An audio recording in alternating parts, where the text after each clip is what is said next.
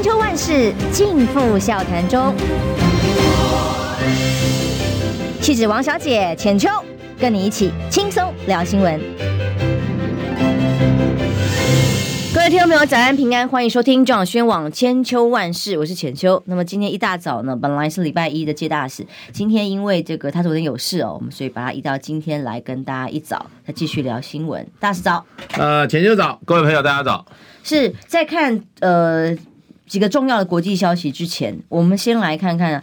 自由时报头版头最喜欢看了，真的很有趣。今天自由时报头版头吧，昨天我们不是一早就跟大家聊到《镜周刊》的消息，新竹市的行政处处长哦高虹安，呃上任之后的第一位出包的处长，就居然在街头跟人妻啊热吻啊过从甚密，还带回官舍哦。这个样的消息可以成为自由时报头版头，加上内页 A 四的版头，版头内容都告诉大家说公私不分，然后。痛批呃，寄生主新竹市政府，可是不要忘记，昨天第一时间新竹市政府的处理是就让这位官员立刻请辞，立刻生效。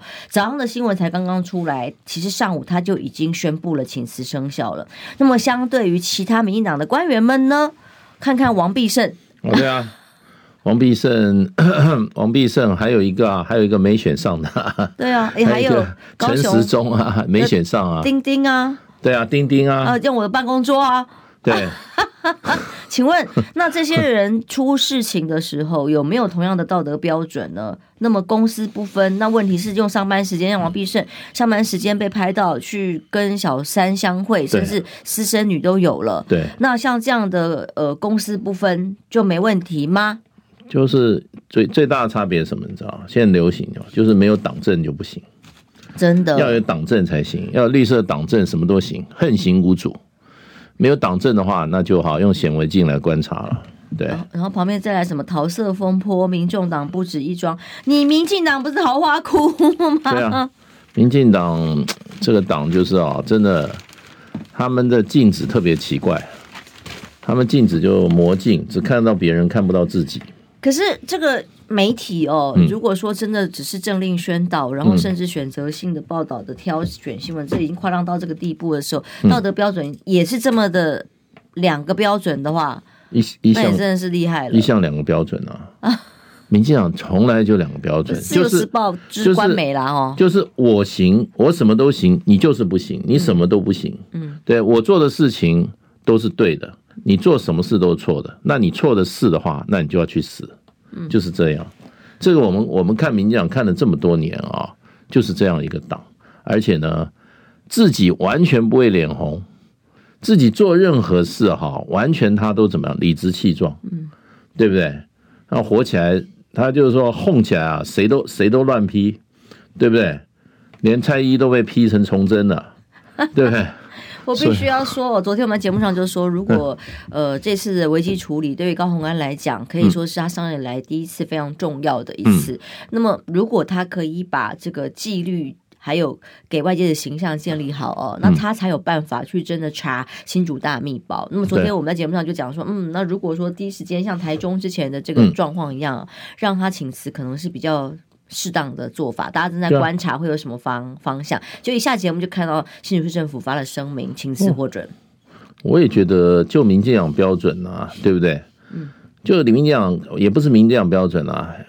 高虹安下面的人这个事情，高虹安他不他怎么会知道？处理得很明快啊，对啊，他就把他但处理完啦，处理完了之后仍然是自由时报头版四版头，然后批评公司部分，只是说当媒体要攻击跟呃批评监督是天职哦。嗯无论如何，媒体都是应该要监督，但是他只监督一个一个政党，嗯，然后就不一样的道德标准，哦，这真的很好笑。没有党政就是不行啊，什么都不行，做对了也不行啊。然后你看，你看最近那个管中敏最近有感而发很多事情，嗯，台大都给你修理成这样啊，台湾大学，世界各国没有一个政府傲慢到把他的大学拿出来这样批，这样这样子修理的、拷打的、这样为难的。这样子哈，这样子把人家卡卡位的，这都做出来，这个这个这个这个对他们小菜一碟啦。就民进党的这个所谓的塑形啊，他们的惯行，这个是小菜一碟。对，小事情就拿出来当头条来报。那这种报什么东西可以当头条呢？丁允恭那个时候呢，他运用办公时间，嗯、用办公室，嗯、然后还有很多民进党人在帮他讲话，包括苏贞昌。对对。哦，然后又呃还去告当事人，然后要给当事人恐吓威胁，让当事人心生恐惧等等。那个他们的诉行不但不是说会反省，啊、不反省而已，他还要去把加害人再毒打一顿。这样。对对对，继续把人家抹黑啊！真的是对啊。现在那个那个林林，我们的林市长啊，林志坚的那个市长，他的那个抄袭的对象啊，那个、一样啊。现在对他的学长也是这样啊。对啊，那个余余姓余姓调查员，调查员现在被他你看被那个民进党拿出来吊着打。嗯。然后那个叫什么陈局长还是陈教授？他现在不能叫他教授，陈局长还说。林志坚是被冤枉的啦，对啊，冤枉就可以硬拗啊，硬拗啊，是大冤案，真是。对，我觉得，我觉得台湾这几年整个社会的乱象哈，现在乱源就是民进党这个这个党，然后跟他们一群随附组织、附随组织，嗯，包括某报，哎，很多很多电视台，很多某报、某大报，基本上就是附随组织了。是，我觉得它本质上就是附随组织了，替他这个。呃，擦脂抹粉还不说啦，嗯，根本就是包庇，替他们哈纵容包庇，然后还有什么还抹白？只是我觉得这个标准应该要一致的啦。哦，我先谢谢 Donate 我们的放风吹，嗯、不过。你的留言我有点不好意思念，说浅秋你那好冷的小手，我想要使它温暖。谢谢，我又喝茶了，谢谢谢谢谢谢你的支持。然后大使今天其实有几个国际消息很受关注哦，嗯、我们现在聊一下说，布林肯要到，尤其是在拜习呃通了话或者面试讯之后，嗯，那么呃很受关注就是。美中的对抗还是非常的严峻，而且越演越烈，嗯、对对越来越是零和博弈的游戏，越来越难有回头路。那么大家就在奇怪，布林肯不是要去访中吗？迟迟没有听到楼梯下来，嗯、就是说一直只听到说要访中访中，什么时候呢？那现在最新消息总算外电哦，嗯、呃有一个披露，当然还没有经过官方证实，但是这个是 political political 哦，嗯、这个政政治或政客报道。嗯美媒的这个报道被引用下来说，呃，确定布林肯将在二月五号、六号访问中国，要跟秦刚见面，预计呢会谈到俄乌战争、嗯、北京持续增持俄俄核武，还有停滞很久的禁毒合作，当然还有中国关押美国公民等问题要纳入访问的议程。这个是他现在公开出来的内容。是美方要谈的啦。对啊，你怎么看呢？中国大陆要谈的，他就没有报了。这是美方说的，美国的媒体嘛。嗯、对，我觉得第一个有趣的就是说，我不知道他这次进不进得了北京城呢、啊？这个我觉得，我是觉得这个谈了那么久，终于把它把它敲定啊，那一定是可以进北京城了，因为因为他之前的先遣部队去了两批，基本上大陆都没有让他进北京，一次我记得在廊坊。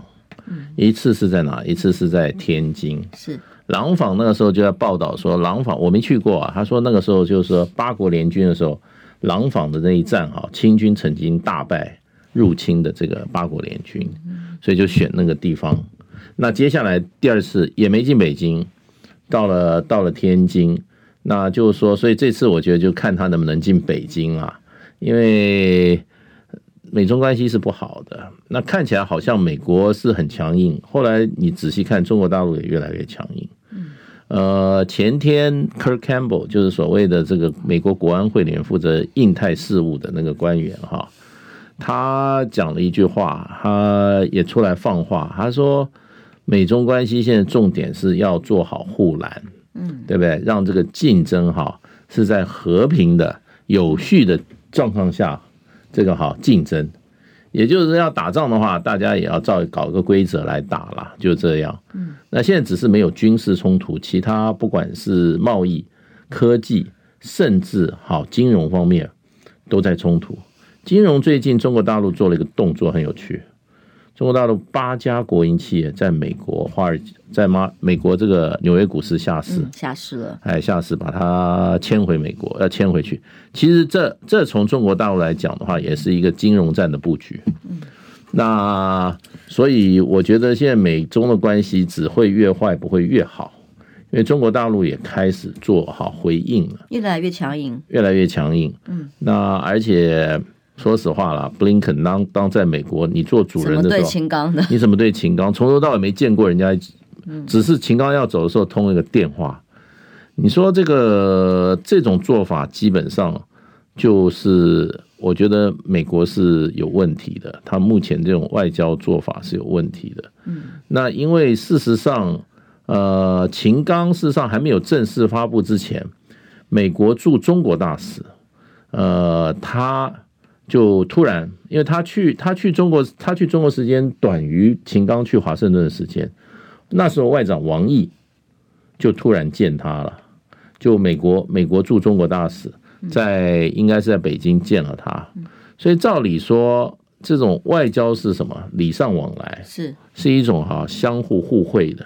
那中国见了美国驻中中国大使哈，那美国应该要见一下秦刚，可是基本上没有报道了，没有任何报道说秦刚见到布林肯，只有一个报道。都说没有哎，嗯，只有最后他说他们两个人通了一个电话，所以我觉得美国现在这个外交上哈，呃，已经是怎么讲嘞，已经是做的非常露骨了。其实是蛮粗糙的耶，哦，这样其实是蛮呃不尊重，而且其实没有必要，就是外交礼仪上也是不符合。但现在当他轮到他要到中方，因为迟迟敲不定嘛，那么现在终于敲定了，就要去换秦刚来换秦刚，你要来拜见了吗？那那我要给你什么排头呢？以牙还牙吗？不知道。不过。当然能见面就表示基本上还是行礼如仪啦。外交本来就讲的就是行礼如仪，而且以前我喜欢看一些名人的传记，尤其外交前辈的传记哈。嗯，这个那时候就是说，呃，我看了一个一个一个一个老的外交官写，他说外交哈，不管在任何情况之下，再大的压力哈，基本上。不能扯破脸，理论上啊，过去啊，不能把礼礼基本的礼仪哈丢掉，嗯，他丢掉以后就很难谈了，就就完全就很难再再回复，所以这个是外交上的很重要一个一个一个本质就是这样。你如果外交搞得这样的话，那还不如叫我认为就是那准备打仗算了嘛，就是斗而不破了，斗而不破。哦、但是因为这最近几次针锋相对都已经言辞上也都互不相让了，对、嗯。但这一次当然我们礼仪之邦嘛，理论上应该是会来者是客，嗯、不至于像我刚刚想的那么夸张啦。然后给他真的排头吃，嗯、但是的确也很难双方达成什么真的重大的共识，因为他现在比方说光宣布出来的都是对美方想要谈的重。重要议题里面，什么俄乌战争，或者是呃美国的人权的相关人被压在中国等等，像这些议题，其实看起来就先放这些消息，就没有要好好谈的感觉了。哦，那个铺垫的味道。铺垫，其实这个会谈是去年去年年年底在那个就是在呃印尼普吉岛那个哈 G20 的会议里面。那么拜登跟习近平，习近平跟拜登面谈，这是两个两个人应该是就任后应该是首次面对面吧。之前因为疫情的关系哈，都是视讯会谈好几次，面对面这一次，结果本来预定大概都是一个小时的，结果双方谈了三个半小时。到来谈了什么？呃，中国大陆出来的这个新闻新闻稿写的蛮长的，嗯，美国写的很短，嗯，可是双方就是说，基本上要恢复一些过去的既有的沟通管道，因为佩洛西来台湾以后，中国大陆断了八个沟通管道，嗯，这些沟通管道包包括刚刚他讲的是，比如说毒品啊，或者气候变化啊，这些的双方的这个定期的资商，还有很多军事管道，战区的。军头之间的这种军事管道的这个会谈啊，都停了，有八项。美国方面是希望恢复那八项，可是呢，中国大陆恢复了大概几项，主要像像这个哈，像这个所谓的气候变化，还有一些军事敏感度比较少的，中国大陆恢复。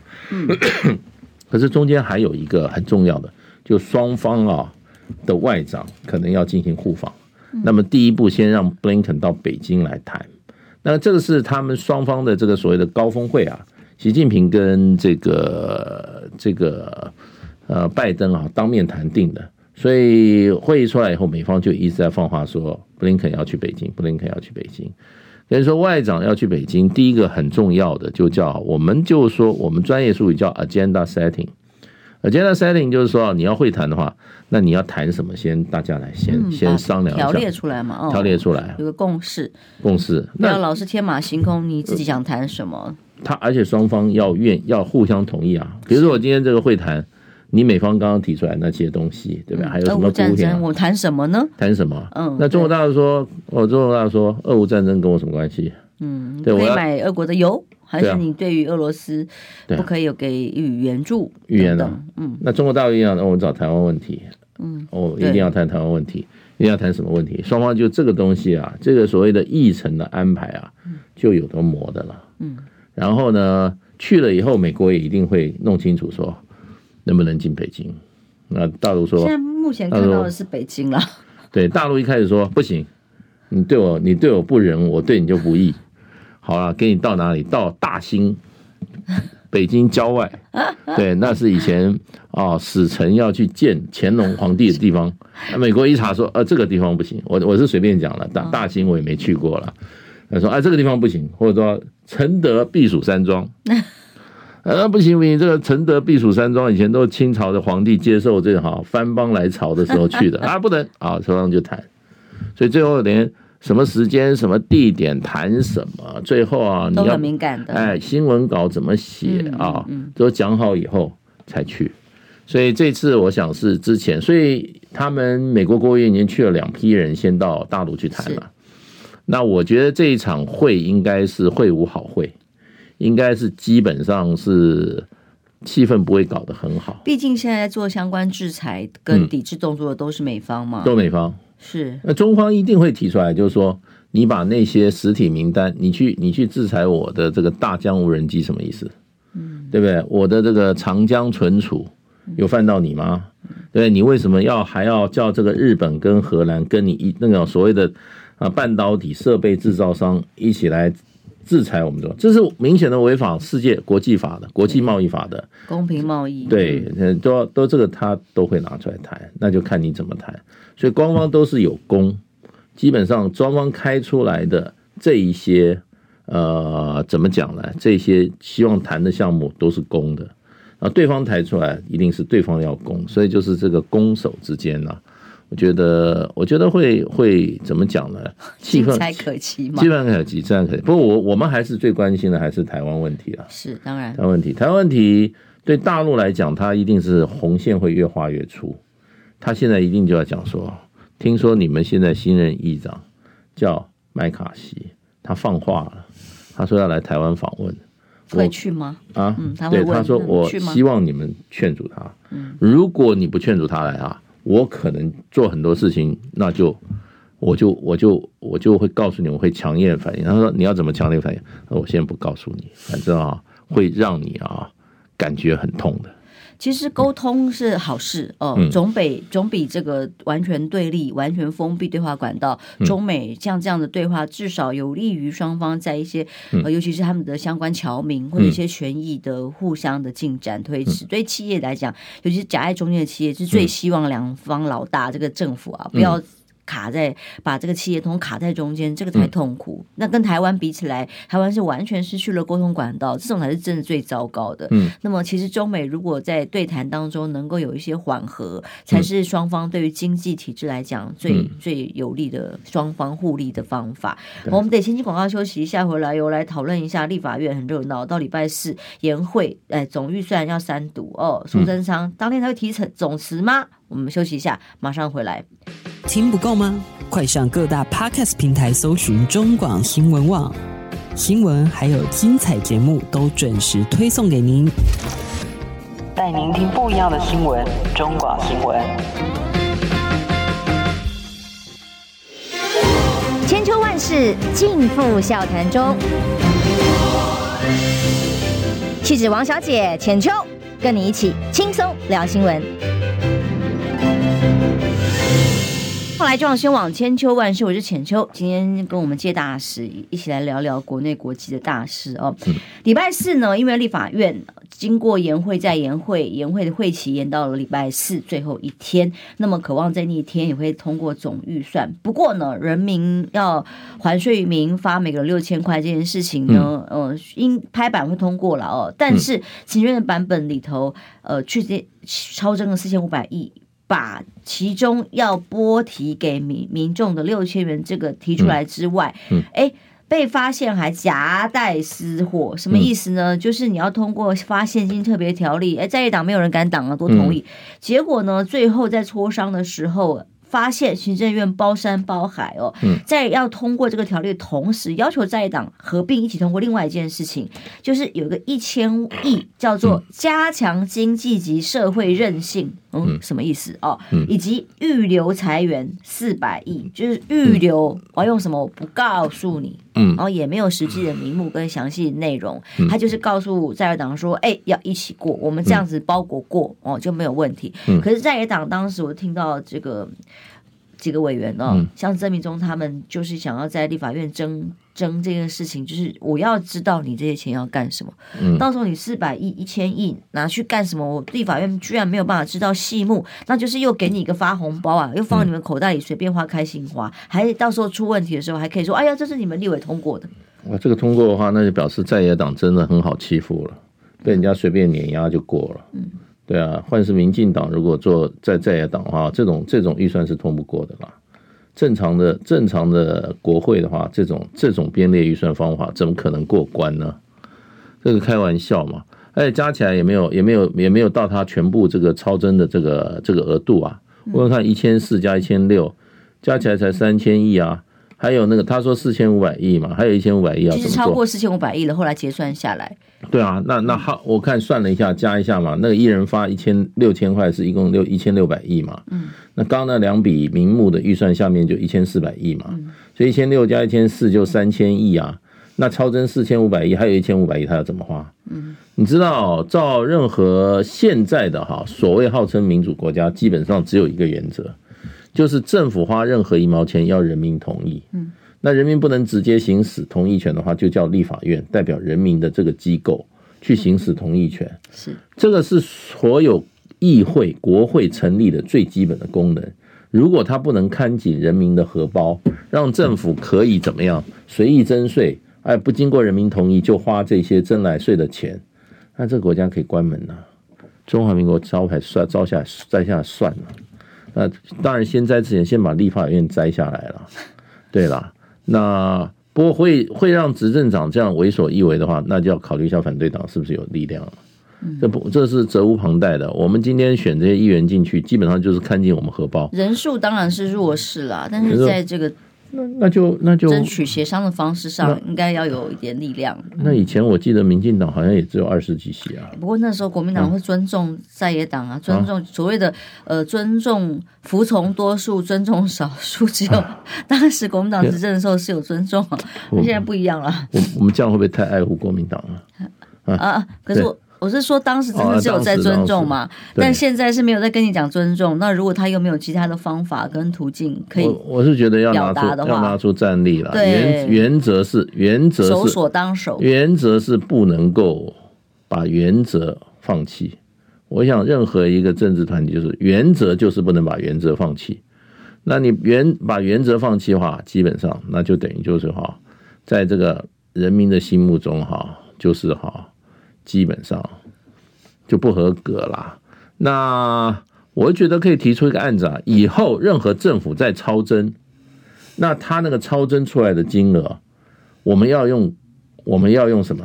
要用公投来决定。公公投，公投，哎，立刻就举行全民公投，复决，我们实行人民直接民主，对不对？要怎么用？因为大部分的国家怎么用，你知道？基本上是完全还税。你超真的是完全要还给老百姓，你今天又要来还债，像他他什么那个小苏啊，他在那边还还还还大大言不惭，我就是要用来还债。对不起，没有错，还债也要人民同意。你要还债，你要做什么事，基本上有一个前提叫人民同意，不是你超征出来，你这些行政部门就自己私相授受。啊，这个钱多出来我就干嘛，我就自己用了，没这个道理，这完全违反现代国家基本运作的基本原则。那你在香港，在很多地方，这是完全还给你，还给老百姓，因为为什么？现在的政府是人民跟这个政府之间的一个契约关系。你要知道，我们现在整个这个政府运作，基本上英国的理论家洛克有一个契约论，所有我人你跟政府的关系是契约关系，没有什么你是天君权神授，你是什么？我跟你就契约关系，我跟你的契约是什么？就是说，你要跟我要钱，对不对？我可以给你钱，可是问题你怎么花，要得到我同意。然后你花完以后，你还跟我报账。那这个原则之下，对不对？你今天超征我的税，因为我当时审你，比如说两兆两兆一千亿的税，你那时候所所谓的税入也是两兆一千亿嘛？你税入跟税出一定是平衡的嘛？对吧？可以抽税这么多，然后呢，可能比如说我两兆一千亿，我是今年的预算。可是我的税出是两兆一千亿，我税入也要两两兆一千亿，结果你预估的税是一兆八千亿，对，我缺三千亿，对不对？那我可以同意你去举债三千亿啊，蔡政府不是都举债吗？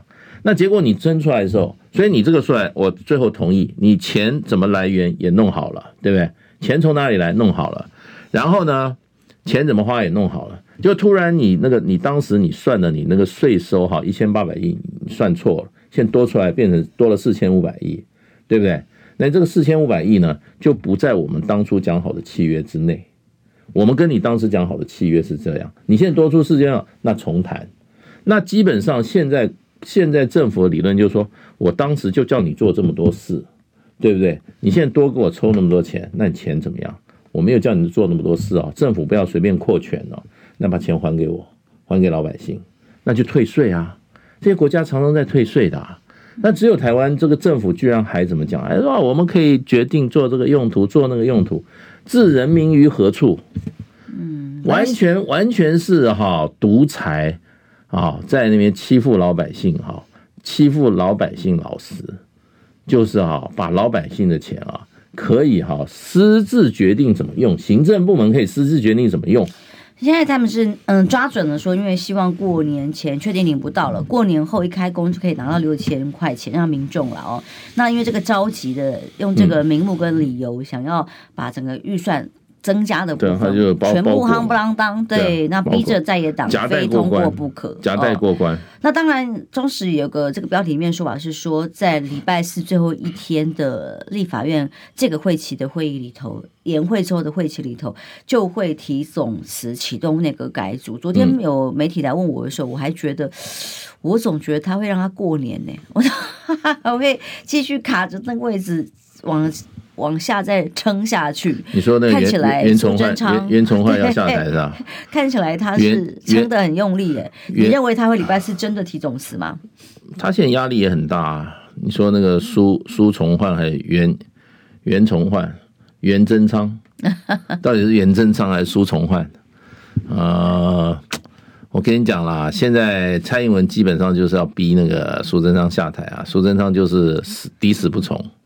哎，他现在我觉得，我觉得啊，拉得越远，拉得越长，他两个会闹得越难看的，就蔬菜会越难看，那苏苏崇焕讲话会越来越难听，他已经指桑骂槐啊，借古讽今呐，对不对？他已经把蔡蔡英文比作崇祯皇帝了，崇祯怎么死啊？崇祯是自己上吊哎。对啊，这个是这个诅咒很这个很强啊，我觉得。袁崇焕自己下场也很惨啊。袁崇焕起码袁崇焕是忠诚啊，当然我们我们他自比袁崇焕是有一点点哈，就是说历史评价很难说了。清朝有帮他翻案了。袁崇焕比苏贞昌不要强多少啊？有格有操守，哪有说哪有说站着位置还不下来的？嗯，然后还有怎么样在那边搞了分赃，自己的自己的自己自己他那个几个女儿。包了不少政府的这个报上不包了不少的政府的标案，哪有这种玩法的啊？要换成换成没有没有绿色党政的，老早下台了啊，对不对？然后你看他的政权，不是不是不是人家说他是黑金哦，嗯，你看那个那个赖清德各全全省各地去做检讨会，哪个不讲民进党腐化？嗯，那个政府阿爸，政府黑道，政府这个好贪污，指的都是谁啊？当然指的是蔡依啊。不过蔡依把他讲成是苏崇焕的事情，那苏崇焕见不认，他就把蔡依讲成是崇祯，所以两个已经开打了，打得很难看啊。其实某种程度上啊，啊，继续继续哈。让苏苏崇焕哈再多讲一些话，哎，那才那才精彩了，对，那不过不过现在，我也蛮舍不得他走的。我是说，对对，继续就好。我是真的觉得苏贞昌，对啊，呃，就体他所体现的，真的就是他现在已经要最腐败的。袁袁贞昌啊，真的，他自己改了，他自己改名改姓了。嗯、呃，好，所以所以重点就在于说，民众呢要拿六千块，现在反正本来是说年前，其实大家赶一赶，嗯，立法院都说愿意的啦，哦，嗯、但最后都说行政程序不急，年后才才拿到。但是如果真的为了要赶在年后开工就拿到，就让民进党又把这些费预算的费用夯不啷当塞进去，嗯，又为所欲为，名目不明的去随随意的使用，那必然是拿来做选举，或者是网军，或者是。各种操作使用哦，因为我实在是看到一个过程，那个现象在太可怕了。现在有一个部很缺钱，又是数位部吗？那个多元发展？数位部没听说过，有一个叫那个面线部，面线部，可以帮你两百亿了，可以帮你点面线。对对对对对，因为真的，你现在回头看看哦，大选二零二零大选期间所有的政策或议题的时候，Google 出来的全部。嗯，洗版一二三页，通通都是负面新闻。嗯，那任何的这花很多钱，这个的确是非常高的金额才能够做得到的。对对对，因为要跟国外的公关公司这种呃系统一起合作，所以。你任何这么多议题下来，现在显然现在是没有吧？没有的，嗯、所以至于现在的这个呃言论，在网络市场里面还是算相对多元，嗯、比较有平衡。嗯，可是你知道往头往前搜这个大选期间的新闻，就会发现这件事有多可怕。嗯、而这可能就是唐凤很重要的主要工作。嗯，所以像这些预算如果被拿来克扣作为特殊使用的时候，名目不明的时候，恐怕啊、哦，这些从国外来的公安公司又要赚大钱了。这就是他们做的最重要、嗯、最影响舆论。跟大家投票的事情，蔡英文有一笔钱啊，公关公司哈，国际公关公司现在很火大，没有交给他们办，这笔也是上百亿的台币，嗯，居然啊跳过公关公司自己干，嗯，就是我们华航买那个十七架波音飞机的，嗯嗯，因为这个本来可以叫公关公司。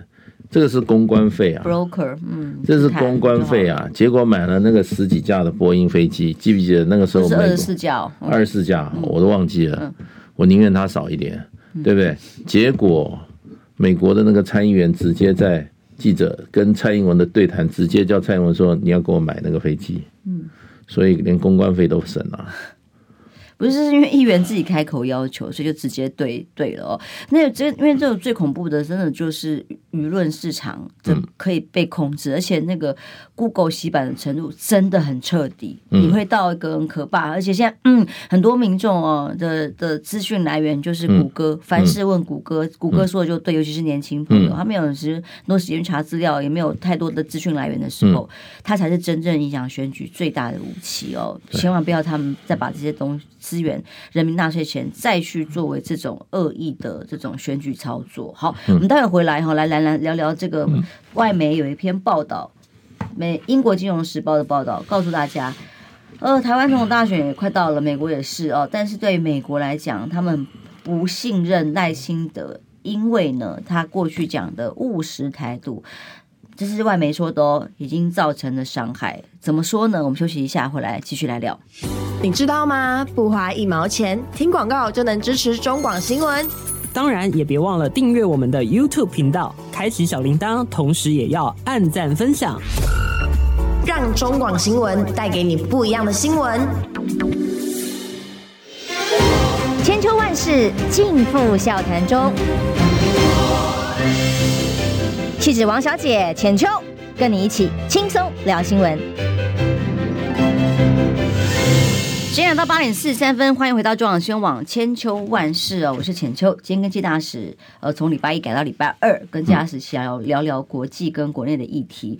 呃，最新根据联合报有半版，它是来自于美英国金融时报的报道。嗯，这个报道里头特别提到了，距台湾总统大选就这么一年哦，嗯，对于很有可能成为民进党总统候选人的赖清德来说，嗯，美方。应该这个时候需要听到赖清德去告诉他们说他是一个可以信任的人。这种报道，第一个第一个就是以上对下，嗯，然后第二个就觉得哦，好像真的就是要他们同意跟这个，诶认证，嗯，他们。美美方才会支持这个介入选举的手是真的很深，然后同时呢，因为他这个里头的报道很有意思哦，他是说过去呢，对于赖清德的印象到目前为止，过去是没有什么印象，甚至不太认识他的，不是那么了解的，不像蔡英文当年竞选总统的时候那样哦，所以连智库都对他不熟悉的时候呢，对他印象只有是台独工作者。那么他虽然后面加了两个字，称务实的台独工作者，但是外媒形容伤害已经造成了哦，嗯、所以对他其实除了不信不不不认识之外，甚至对他感到不安哦，嗯、可能会造成台海之间更严重的动荡。嗯，那么所以呢，让美国人对他很不放心。嗯、这种报道，你的看法怎么样？因为这个时间点也很有意思，尤其是英国金融时报。这个就是说，赖清德。过去一段时间最不想发生的事情，最不想见到的事情，现在就发生也见到，对不对？所以就把他的死穴哈先公诸于世啊。也就是说，美国对他这个这个这个台独的主张哈是有疑虑的，哎，那他要必须跟美方讲清楚，对，不讲清楚的话，美方就是对他有疑虑。那有疑虑，下面会怎么做就没讲了。对，而且他这个找了两个人，一个就是访问两个人，一个是台美商会的韩伯儒嘛，对不对？另外一个就是那个原来 CSI 现在在什么什么什么马歇 Marshall 这个 Foundation 的，就是说是不是马歇尔 Foundation 基金会？嗯嗯，那个那个那个女士嘛，就是对台湾很有很有是是常常有观察的，对，他他们都都发言了，不过。基本上我们就比喻一下啦，说你是诈欺犯，然后我说我就跟公司说我是个诈欺犯。后来想一想，我讲太直接了，就说算了，我是一个务实的诈欺犯。请问一下，诈欺犯跟务实诈欺犯有什么不同？嗯，对，问题是人家看你是诈欺犯呐，对不对？所以我觉得，我觉得就是说，可能赖清德如果说。他在二零二四败北下来，失去机会的话，那败在他自己讲过这句话。他现在已经不断的在想要把这句话啊，让人家的意义里面把它洗去。然后这个叫这个叫英文再怎么讲，叫 white wash。white wash 是什么？叫洗白。他一直在洗白，包括做了很多我觉得看起来啊，这蛮难看的事。上一次蔡英文故意害赖清德，叫他跑去参加是不是尼加拉瓜大选那个大总统的就职典礼嘛？还是红忘记是哪一国？我们中南美一个友邦，结果贺锦丽也去了。你基于赖清德用扫碎步的方式偷偷哈突袭啊，那个那个贺锦丽那一幕，哇！你看简直是啊，我老天呐，简直是卑微到极点，对不对？让大家看起来哇，这就是。哇！你们名将这个派出去丢人现眼的一个人嘛，对不对？到现在我看到那一幕，我都觉得简直是一种灾难，对不对？然后来他就不断的在在想要办法对美国示好。后来呢，他不是也讲了很多话吗？例如不要以以美啊，以美论不能在台湾发酵，是对台海台湾非常危险的一件事情。我觉得美国人比较喜欢啊，你要你要有叫 integrity，就是说你是完整的，你不要说过以后又变卦。对不对？现在不要怀疑美国，拍美国马屁哈，拍到这种程度，美国人都没有来说，你不要怀疑我。就蔡英文，这有人说，居然我们这个政治跟我们自己人讲，不要怀疑美国。对，哎，从来就是说，你不要怀疑我这个政党，你不要怀疑我这个政府，你不要怀疑我这个国家，还有做你的人不能怀疑一个外国了。我老天呐，这是全世界哈最滑稽的一种哈政治言论，不能怀疑一个外国。是哇，我觉得真是登峰造极，无知、无耻、无能啊，无视啊，到侮辱台湾人的登峰造极之说，不能怀疑美国。嗯，我是从来没有听过一个国家。的一个政治领导人去跟他老百姓，你不能怀疑那个国家。线上朋友形容的很好，没出息，所以没出息到极点呢、啊。而且说实话，国家副元首是代表国家的尊严的，这简直把台湾人的脸全部丢光了。就这一句话，美国人也听了笑，他说：“哎，我们都不好意思这样讲，你不要怀疑我，我也不好哎，我有很多问题哎，对不对？你们对我有一些正面的批评，我也觉得很好啊。”嗯，对不对？美国是这样这个民族，他是他是可以主张，反而要你八梗的哦，对、啊，他不否则会瞧不起你。去这样子去去这样子去把台湾人一起拖起来，去去去讨好，去巴结美国，啊，简直是哈古今中外少见。就不要怀疑美国，不能怀疑美国，然后把台湾过去的民主运动所有功劳归于美国，那拜托啊。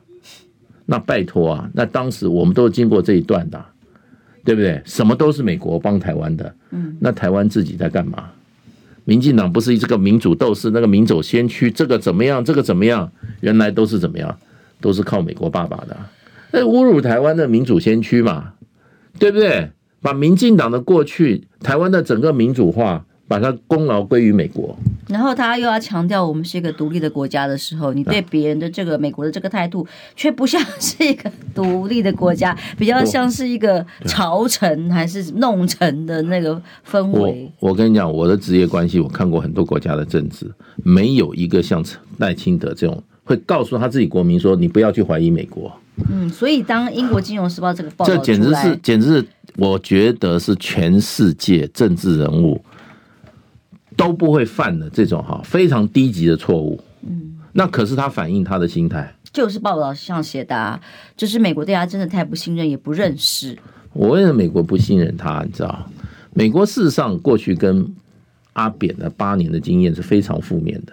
你知道，小布希后来就跟就只讲，他说：“我美国要不要打仗？